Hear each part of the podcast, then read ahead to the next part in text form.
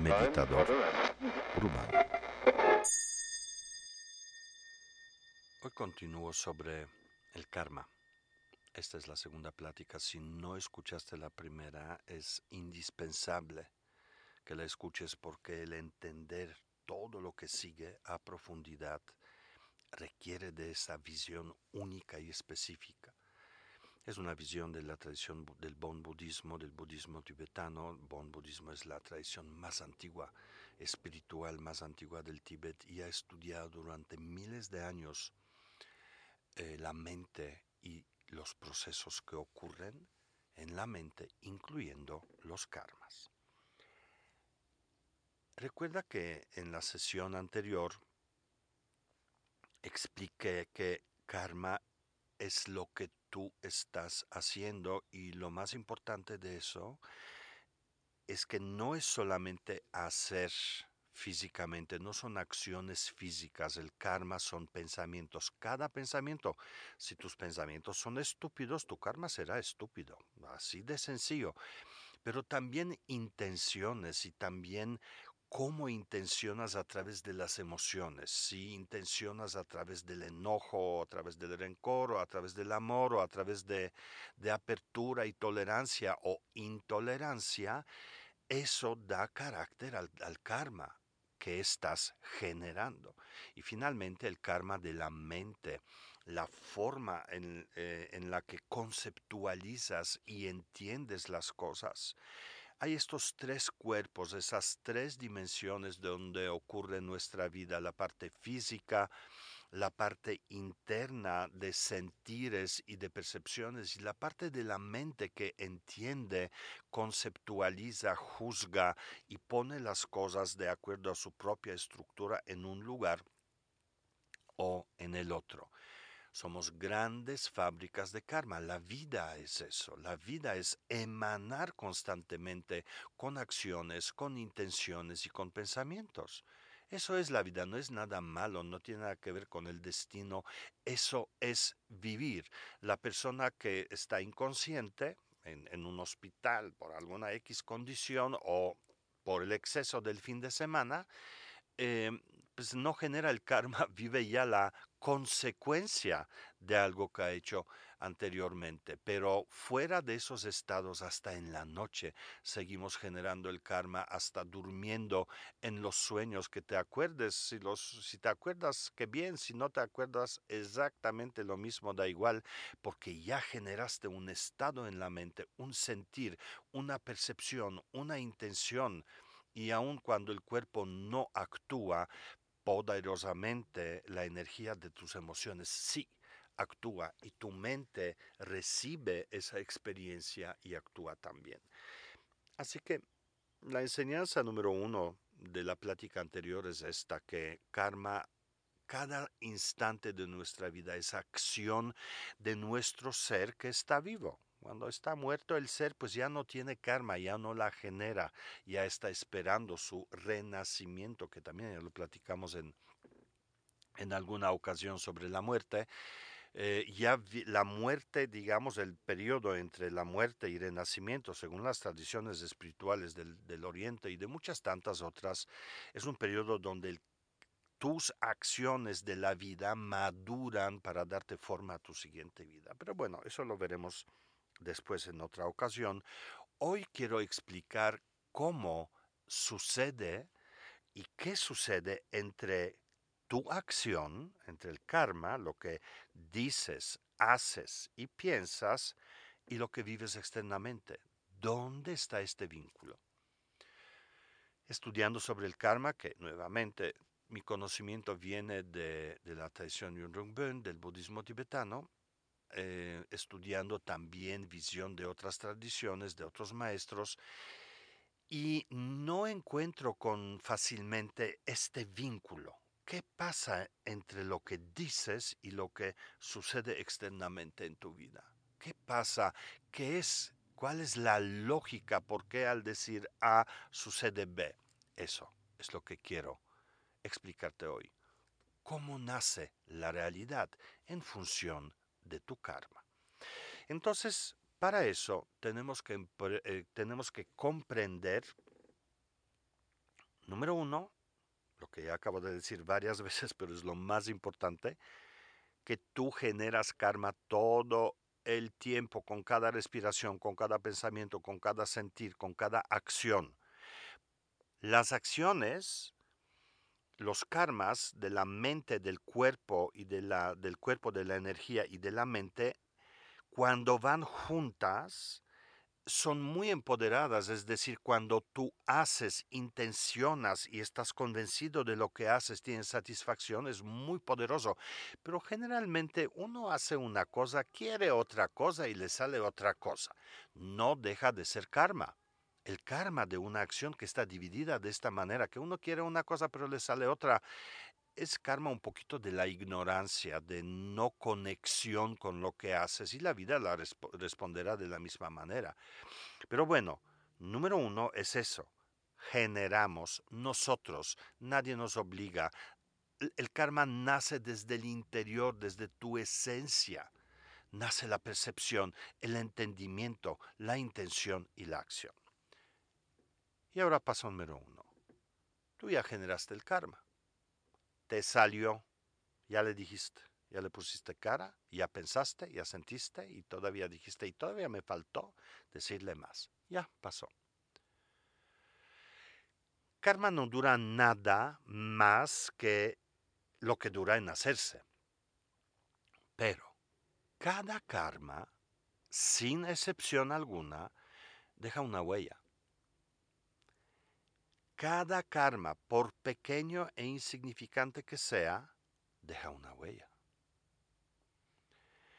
Los maestros enseñan lo que son las huellas del, karma, las huellas kármicas, llamamos así estas, mostrando un vaso en el cual ponen un ajo, un diente de ajo, y dicen, bueno, que hay adentro, pues uno huele y uno ve y dice, bueno, pues hay ajo adentro, ¿no? Es la acción. Luego quitan el ajo y lo tiran y ahora qué hay adentro? Pues no hay nada. Huele, huele a ajo. Pero ¿cómo si ajo no está? Pues sí. El ajo dejó una huella y esa huella puede quedar mucho tiempo ahí. Estas son las huellas kármicas. Las huellas son inevitables por un lado y son interminables por el otro lado. Eso quiere decir que cada cosa que tú pienses, intenciones y hagas, deja una huella. Absolutamente todo.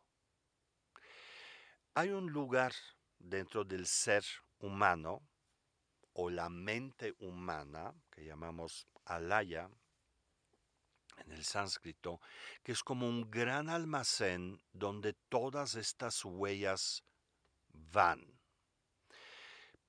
pero no es casual cómo van y cómo se acomodan, porque las huellas se acomodan por semejancia, por semejantes. Es decir, todos los actos, ya sea del cuerpo, de tu habla, de tus emociones o de la mente, de tus pensamientos, que nacen del enojo, pon tú que van a la letra E de enojo. Obviamente no es así, estoy simplificando, pero quiero que entiendan la mecánica.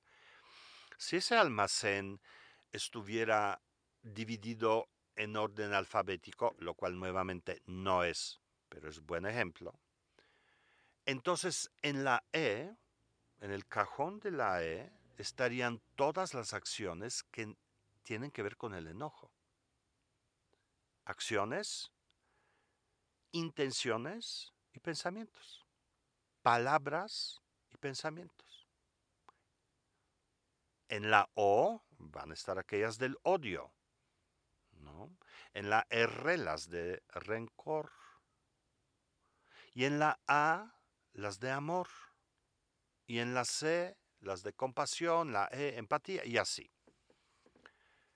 Entonces, uno podría eventualmente podría, si quisiera, porque hay prácticas que lo hacen, estudiar su propia esencia mirando el almacén de las huellas kármicas.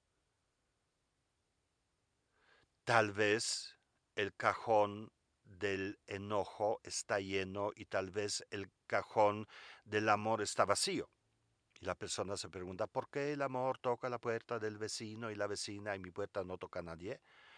Pues no será porque en el cajón de la A no hay nada. Es más, el amor está vinculado con el enojo porque te enojas porque no tienes el amor. ¿Qué será? Sería interesante poder hacer como un corte y decir de aquí para atrás qué hay en ese almacén. Todas las acciones, yo lo acomodo en, el sentido emocional porque es más fácil entenderlo, pero piensen que los karmas, nuestras acciones, son energía nada más y van, se acumulan solas, no porque uno quiera se van a un lado, se van de acuerdo a la energía que es. Punto, es, es como un juicio final instantáneo dijiste, o pensaste, o hiciste, o los tres juntos y se va la letra E de enojo, punto. Hay algunas cualidades o emociones que nosotros le llamamos inconmensurables a esos porque van más allá del ser humano y tienen un poder infinito, como amor, compasión, alegría, por ejemplo, gozo, ¿no? Este equilibrio, quietud, calma, etcétera. Si yo quisiera revisar mi vida viéndola como cajones, es decir, hay amor, compasión, este, alegría y equilibrio, y luego hay todas las demás, enojo, eh, la envidia, los celos, el apego. Recuerda que el peor apego es apego a uno mismo, el peor apego de todos. ¿Cómo sería el resumen? ¿Cómo sería la cuenta final en ese banco kármico? Bueno, yo mío, tú el tuyo, tú la tuya cuenta, la cuenta de tu vida. ¿Qué es lo que sentiste más? ¿Miedo o seguridad?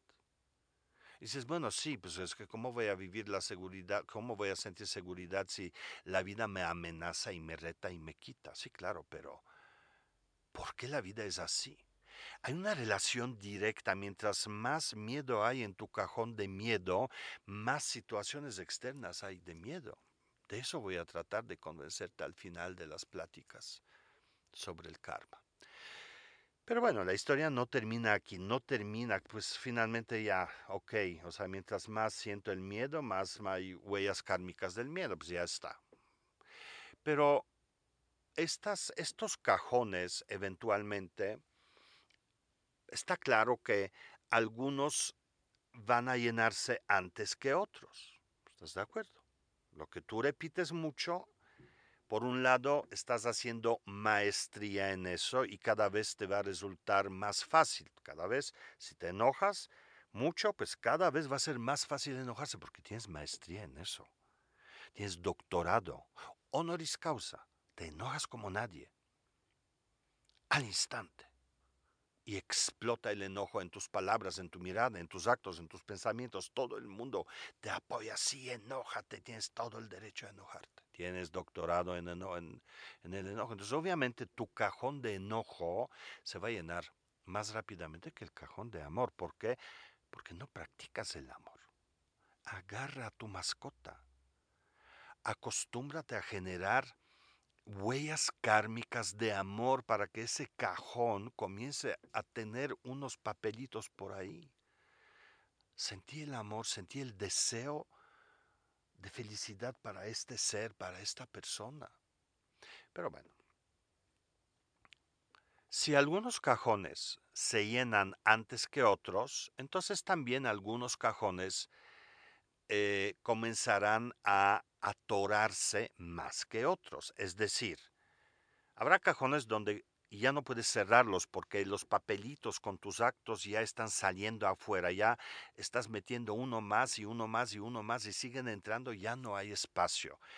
Cuando ya se hace disfuncional el cajón, que ya ni puedes poner uno solo más, nosotros decimos que en ese caso las huellas kármicas comienzan a madurar y se convierten en algo que llamamos semillas kármicas. Es decir, llegaste a la masa crítica en tu doctorado en el enojo y las huellas ya son tantas que cobran su propia vida y esa vida es la semilla. Obviamente la semilla kármica del enojo eh, es enojo, o sea, la semilla kármica como resultado no va a dar el amor por cuanto quieras, por cuantas limpias te hagas. La semilla del enojo va a dar acción de enojo, una realidad de enojo, no de amor. Como un gran maestro dice de manera muy simple, de la semilla de frijol van a ser frijol, no flor de loto. No hay manera. Entonces esta sería otra manera de, de saber un poquito sobre tu esencia. La semilla es tu es algo que ya ocurre por su propia cuenta, es una tendencia en uno. Uno ya huele, me voy a enojar, ya va a suceder, ya lo sé hay una predisposición en reaccionar con enojo que con amor o con curiosidad o con apertura, tolerancia, lo que sea. Hay una predisposición a ser intolerante, inflexible. Y uno no, no lo escoge y, y eso no ocurre porque suceden cosas. Hay una disposición tuya, tu estructura ya está hecha de esta manera. A eso le llamamos semillas, semillas kármicas. Entonces, en realidad, por cuanto es bueno estudiar la composición de tus cajones y hacer este mm, balance de alguna manera, realmente lo que habla sobre nuestra naturaleza son las semillas. ¿Qué es lo que está gestándose en tu interior? Pues tan simple, amor o enojo, y el odio y rencor seguridad, fortaleza o miedo. Eso que tú dices es que no depende de mí, quiere decir que ella es una semilla kármica que vive su propia vida. Las personas que tienen problema con adicciones, y ojo, no me refiero solamente a adicción a, las drogas o al alcohol, pues, hay adicciones al trabajo, a la comida, cualquier exceso, y la peor adicción es a uno mismo. Yo, yo, mí, para mí, de mí, relación a mí. Esa adicción es creo que la peor de todas. Pero bueno, esas cosas cuando dices a uno que vive una adicción, no, fíjate, te hace daño, uno sabe internamente que no puede con eso, que eso ocurre más allá de, de, mi voluntad. Yo entiendo que me hace daño, pero no puedo evitarlo. Quiere decir que es una semilla, ¿entiendes? ¿Cuántas semillas tienes? ¿Cuántas cosas se están gestando dentro de ti? Esa sería buena práctica, reflexionar sobre eso. Y eso no tiene nada que ver con lo que vives externamente, sino tiene que ver con los doctorados y diplomas que tienes. Ahora, las semillas, como cualquier semilla, es algo en potencia, o sea, potencialmente, obviamente, el enojo va a dar enojo, es una semilla. Y como cualquier semilla, para que dé el fruto, el resultado, requiere de condiciones. Una semilla de una plantita por ahí, pues requiere del agua, del sol, que le pongan música de Mozart o que le hablen o qué sé yo. Necesita ciertas condiciones que ocurran, si no, queda en potencialmente eso por siglos y siglos y siglos. Puede quedarse una semilla ahí esperando que haya sol y haya humedad y, todo eso. Pero la mala noticia es que las semillas kármicas no son así. Las semillas kármicas sí tienen el poder sobre ti, entonces la semilla kármica te levanta a ti, no espera que ocurra condición para enojarse. Te pone a ti en condición y en situación donde tú puedas enojarte, porque ya maduró esa capacidad. Hoy en día, en tu centro, en el centro de ti, en tu presente, brota una semilla del enojo y tú te sientes muy bien, todo es maravilloso, el día es maravilloso, todo es perfecto. De repente alguien te habla y dice, Señor, ¿qué línea telefónica usa? Y en ese momento, de la nada, te enojas y explotas. Dices, ¿pero por qué? Pues porque esa semilla justamente hizo posible que apareciera condición externa para que tú expresaras aquello en lo que eres tan bueno.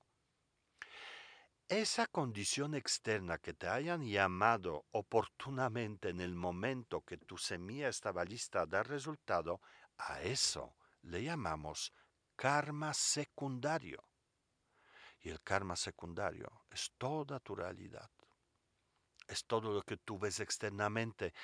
Pero lo que quiero que entiendas es que va en función directa, única y exclusivamente contigo. El hecho de que te topas con tu peor enemigo en la esquina de tu casa es porque estás listo internamente para expresarle su desprecio y su odio el universo, si lo miramos de forma energética, lo que ve es tu energía. Y el universo dice, mira, él es tan bueno en enojarse, yo universo te amo, te voy a dar todo lo que necesites para que te enojes más y más, eres tan bueno, lo haces tan bien, toma, toma, enójate no es castigo. El entendimiento del karma no es entendimiento de castigo, como muchas veces lo muestra el, destino. Es una respuesta amorosa del universo a tu esencia. Eres bueno sintiendo tristeza, toma. Todavía poco, toma por dos y por cuatro. Eres bueno en eso. Dices, sí, pero ¿cómo voy a dejar de ser triste? Pues sí, tienes que empezar a generar otro karma. Sigue triste, pero comienza a buscar de manera paralela otra mecánica que empezará a abrir otro camino y generará otras huellas kármicas y otras semillas kármicas y otra, otro karma secundario.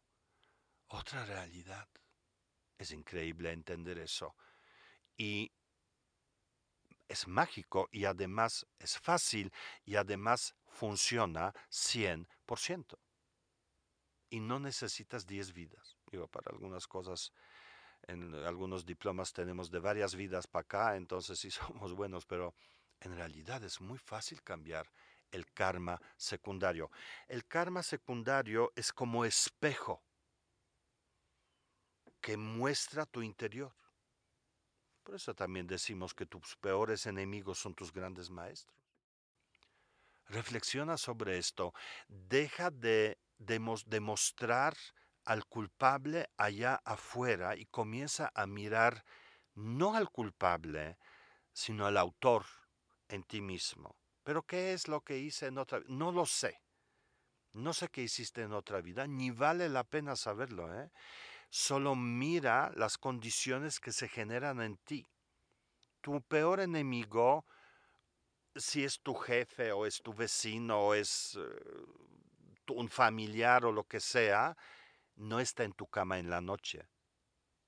Y tú sigues pensando en él. Y tú sigues generando el karma 24 horas al día. Lo estás generando, lo estás llamando, lo estás creando. Y así como ese enemigo para mí es respuesta a mis semillas kármicas, yo soy respuesta a las semillas kármicas de mi enemigo. Nos necesitamos mutuamente para expresar nuestra esencia. Y si esta esencia es odio, pues nos vamos a odiar mutuamente y vamos a cultivar en lo que somos buenos, odiando. El que entienda cómo se genera el karma secundario, la realidad, entienda que es a partir de uno mismo, comienza a empoderarse sobre la vida. A final de cuentas, sabes que cuando enseñas a alguien con un dedo y dices, él es el culpable, los otros dedos te señalan a ti mismo. Piensa en eso y continuamos explorando el poder del karma en la vida.